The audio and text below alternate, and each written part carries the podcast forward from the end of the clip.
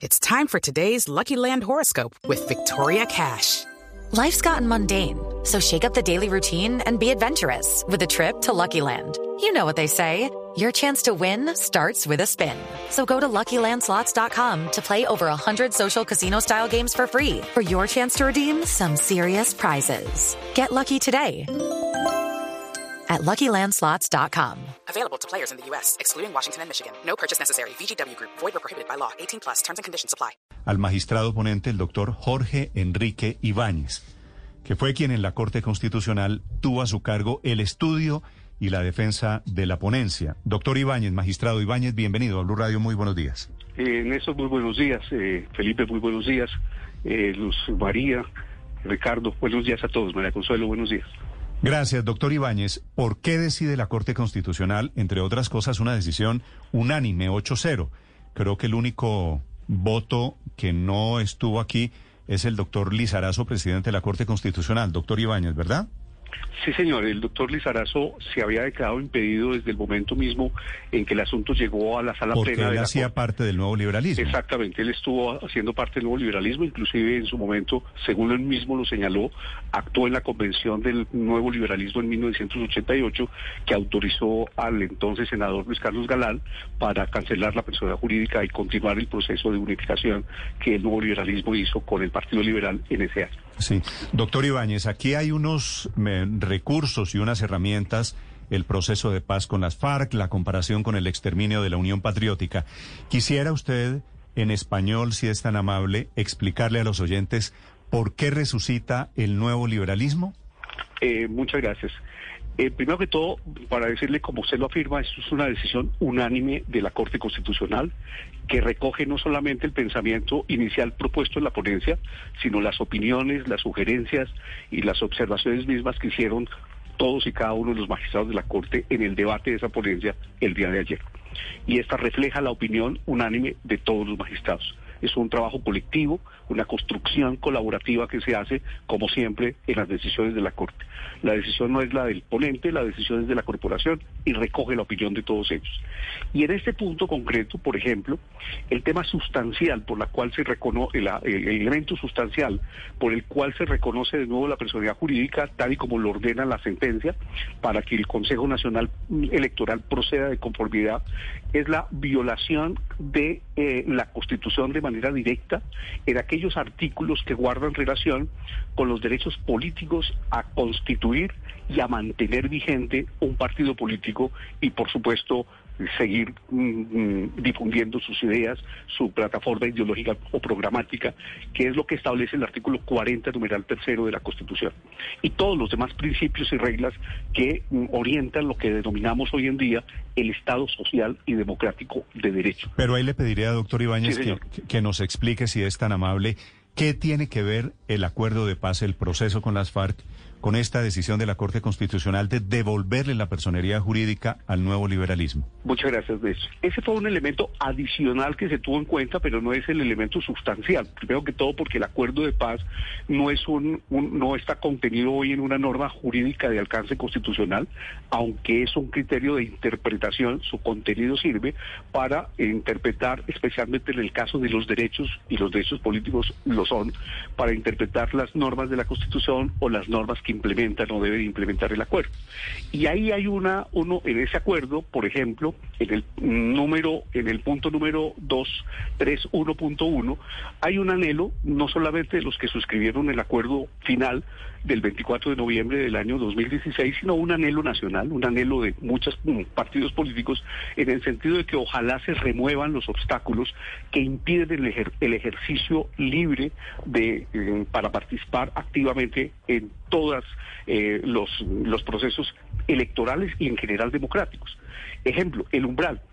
Eh, está establecido de acuerdo con lo que dice el artículo 108 de la Constitución, modificado en el año 2003 y luego en el 2009, que el partido que no obtenga el umbral eh, necesariamente pierde la personalidad jurídica.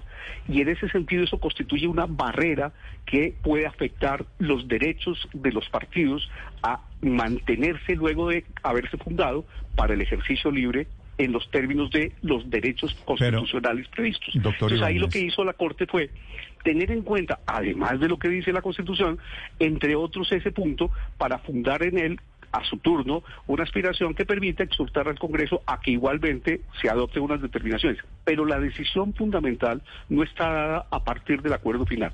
La decisión está dada por la interpretación que la Corte hizo de las normas permanentes de la Constitución que garantizan los derechos políticos de los ciudadanos y de los propios partidos y movimientos políticos a permanecer en la vida política. Doctor Ibáñez, usted estudió la historia, usted particularmente como ponente, estudió la historia de Colombia a finales de esos años 80 cuando se produce esa situación que termina desafortunadamente en el magnicidio de Luis Carlos Galán Sarmiento.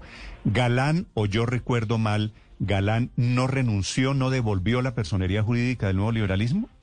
Y se inició un proceso en 1988 encaminado a unificar el Partido Nuevo Liberalismo con el Partido Liberal eh, ahí hay unos acuerdos previos en marzo de 1988 entre el senador Luis Carlos Galán y el presidente, el del directorio, del mm, el director del partido, que en ese momento era el doctor Hernando Durán Duzán. A su turno, mm, eh, más adelante hay una ratificación de esos acuerdos por la Convención Liberal en agosto de 1988. Más adelante hay una ratificación de la Convención y luego un acuerdo final al que llegan el doctor Galán y el presidente o el director del partido, el expresidente Julio César Turbay Ayala.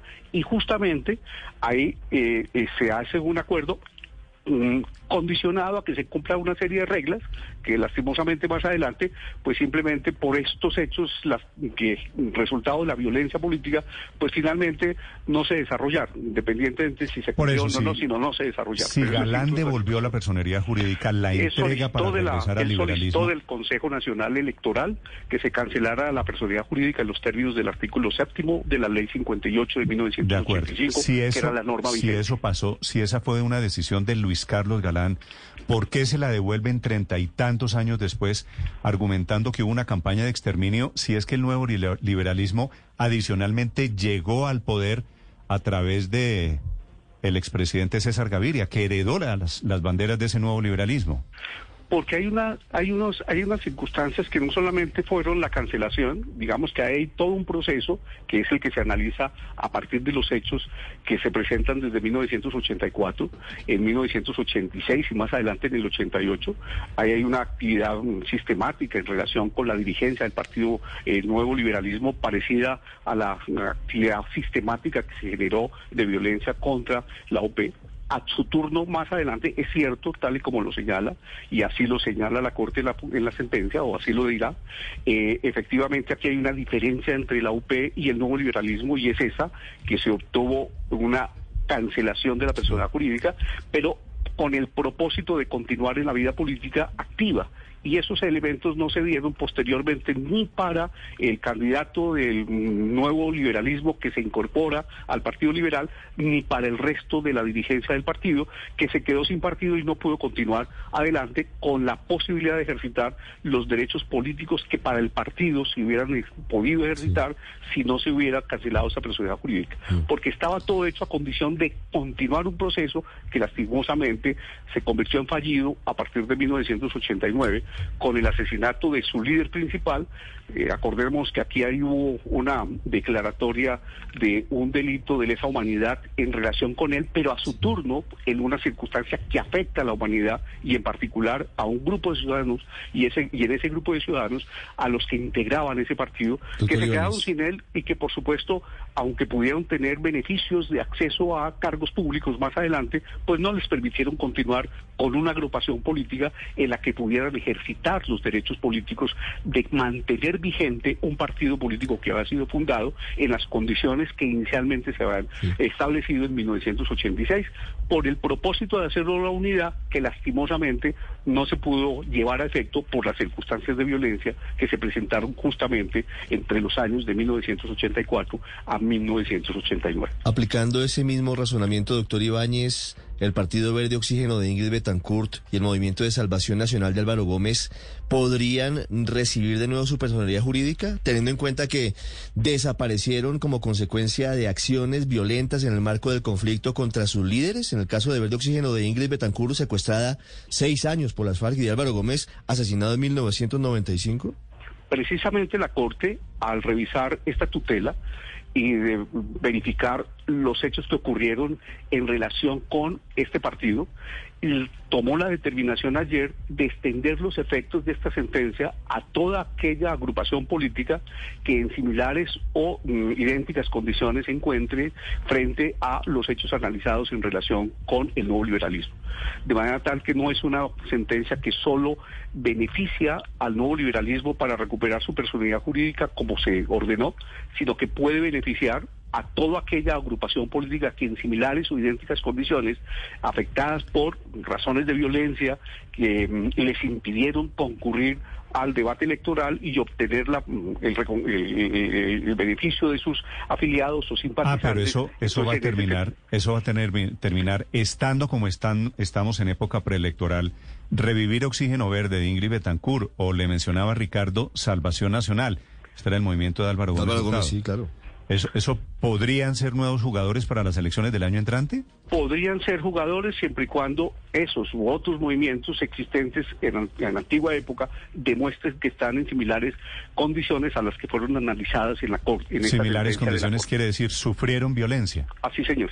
Sí, señor. Sufrieron las mismas condiciones que les impidieron garantizar su derecho a mantener vigente un partido que fue un movimiento político debidamente fundado y que por supuesto no alcanzaron a participar en el proceso electoral y obtener la, eh, eh, el reconocimiento de sus, de sus simpatizantes o afiliados para cumplir con las reglas que les permitían mantenerse vivos. Doctor Ibáñez, acláreme un poquito lo de la marca, que yo creo que ustedes lo estudiaron, veo aquí en el comunicado de anoche. ¿Cómo se va a manejar aquí la marca, la etiqueta nuevo liberalismo? ¿Con qué colores, con qué características regresa el nuevo liberalismo a la vida política? Digamos que eh, los partidos, y en el caso del nuevo liberalismo, cuando se registró y cuando obtuvo su personalidad jurídica en 1986, registró su símbolo, su nombre y sus símbolos, y de acuerdo con eso, eh, ese nombre y ese símbolo mm, registrado ante el Consejo Nacional Electoral es suyo, por eso son propietarios de ese nombre y de esos símbolos, eh, y por esa razón esos no pueden ser usados por ningún otro partido u organización eh, mm, política reconocida o no. El hecho es que en esa época había una regulación que era la, estaba contenida en la ley electoral, la ley 58 de 1985, y había unas reglas que cumplir. Luego se expide la Constitución del 91 en desarrollo de esa constitución se expide la ley estatutaria de los partidos políticos, que es la ley 130, y cuyo artículo quinto señala o reitera que los partidos y los movimientos son propietarios de su nombre y del símbolo que hayan registrado ante el Consejo Nacional Electoral. Y que esos nombres y símbolos no pueden ser usados por ningún otro partido u organización política reconocida o no. Y que la denominación de un partido o movimiento debe distinguirse claramente de la de cualquier otro ya existente. En esa medida, lo que dice la Corte es, eh, al recuperar ahora la personalidad jurídica, el nuevo liberalismo, que se había cancelado en 1988, al recuperarla ahora, una vez se adopte la decisión por parte del Consejo Nacional Electoral, en todo caso, este partido, como cualquier otro partido, en igualdad de condiciones, debe cumplir las reglas previstas en esa ley estatutaria, entre ellas esta, la contenida en el artículo. Pero es decir, resucita el nuevo liberalismo, pero podría llamarse de otra manera? Si lo considera, y ahí tendría para efectos de cumplir con las reglas del artículo quinto, de manera tal que la denominación del partido o movimiento se distinga claramente de cualquier otro ya existente, por ejemplo el Partido Liberal, habrá que ponerse de acuerdo entre el nuevo liberalismo, el Partido Liberal y ante el Consejo Nacional Electoral para que no haya haber ningún problema con el uso del nombre y del símbolo que estaban registrados y que, de acuerdo con la ley, en todo caso debe cumplir cada uno de los partidos para evitar pero, doctor Ibáñez, no entiendo. Ustedes están resucitando la personería jurídica del nuevo liberalismo. Sí. Pero me parece, le entiendo que un poquito por debajo de las cobijas están diciendo no se puede llamar nuevo liberalismo? Eh, lo más importante, no podemos decir cómo se tiene que dominar el partido, pero lo más importante es garantizar el cumplimiento en igualdad de condiciones de la regla prevista en el artículo quinto.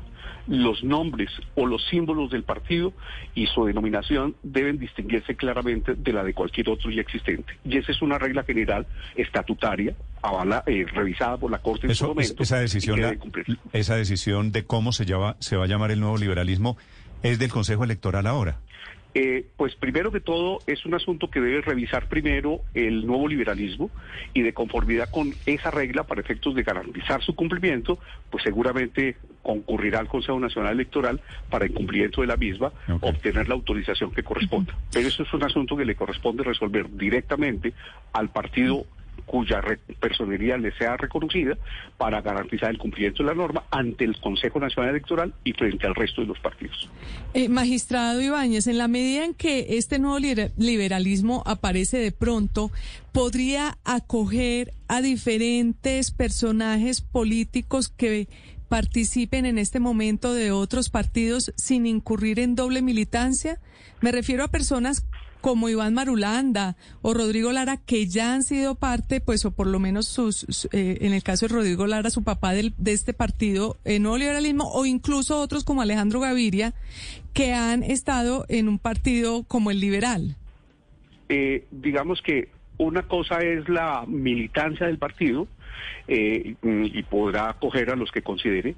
Otra cosa es la obligación, especialmente de aquellos que fueron elegidos por un partido, eh, de mantenerse en él para no incurrir en doble militancia si se retiran de ese partido para pertenecer a otro. Hay unas reglas electorales, comenzando por las que están previstas en el artículo 107 de la Constitución, que obligan a que aquella persona que fue elegida por un partido o movimiento político, si quiere cambiarse a otro partido, deba renunciar con anticipación. Es decir, al nuevo liberalismo lo Sí, cobijan las mismas reglas de doble militancia Sí, que a todos pero, los demás. Pero aquí en este caso concreto, si se demuestra, porque esta es una acción, una petición que se elevó hace varios años, en 1900, en el año 2018, eh, que se tramitó luego en, eh, ante el Consejo de Estado una demanda por la negativa del Consejo Nacional Electoral y luego vino a la Corte Constitucional y hoy estamos frente a un nuevo calendario electoral. Si se demuestra que hay personas que mm, pudieron haber sido fundadores del partido, dirigentes del partido, que fueron elegidos por el eh, mm, como representantes del nuevo liberalismo.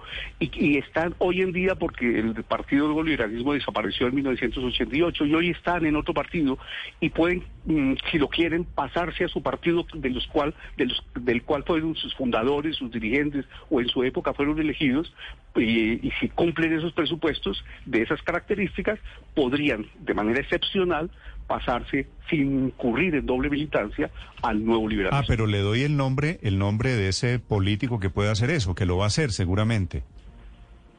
Iván Marulanda.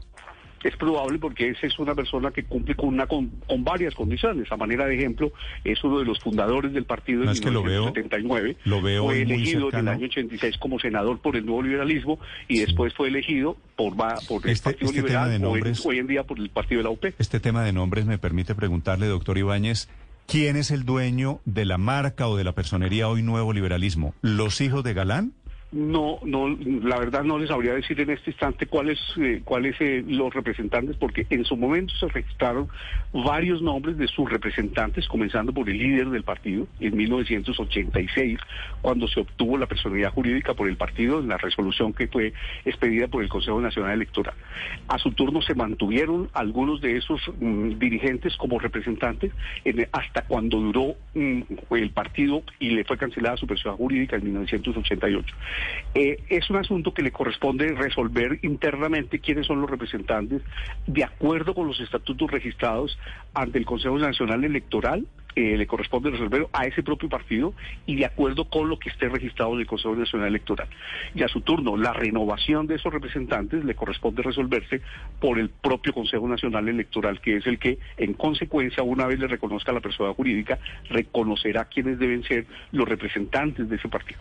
Sí. Ah, pero es que eso sí va a ser muy interesante porque los hijos de Galán van a reclamar los derechos sobre esa personería jurídica porque es la familia Galán la que presenta la tutela, ¿verdad? Doña Gloria Pachoni e hijos.